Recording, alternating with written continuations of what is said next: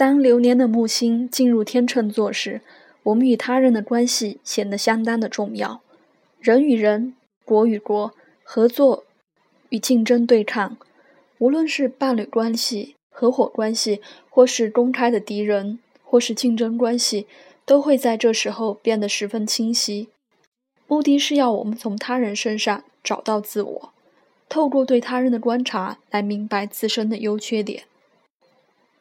无论是在哪一种流年技巧中遇到木星进入天秤座，心胸去接受别人的观点，这将会是替自己带来成长与好运的法门。在行星过运的木星进入天秤座时，已经经过了一段混沌不明的调节时期，新的契机随着合作的开启而来临。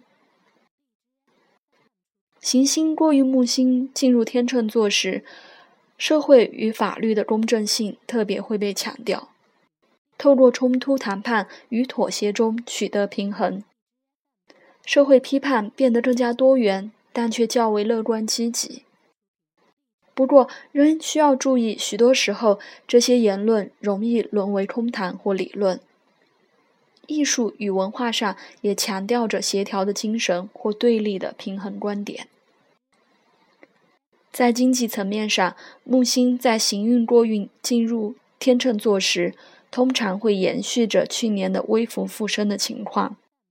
直到木星过了天秤座二十度前后，又会开始进行市场的调节。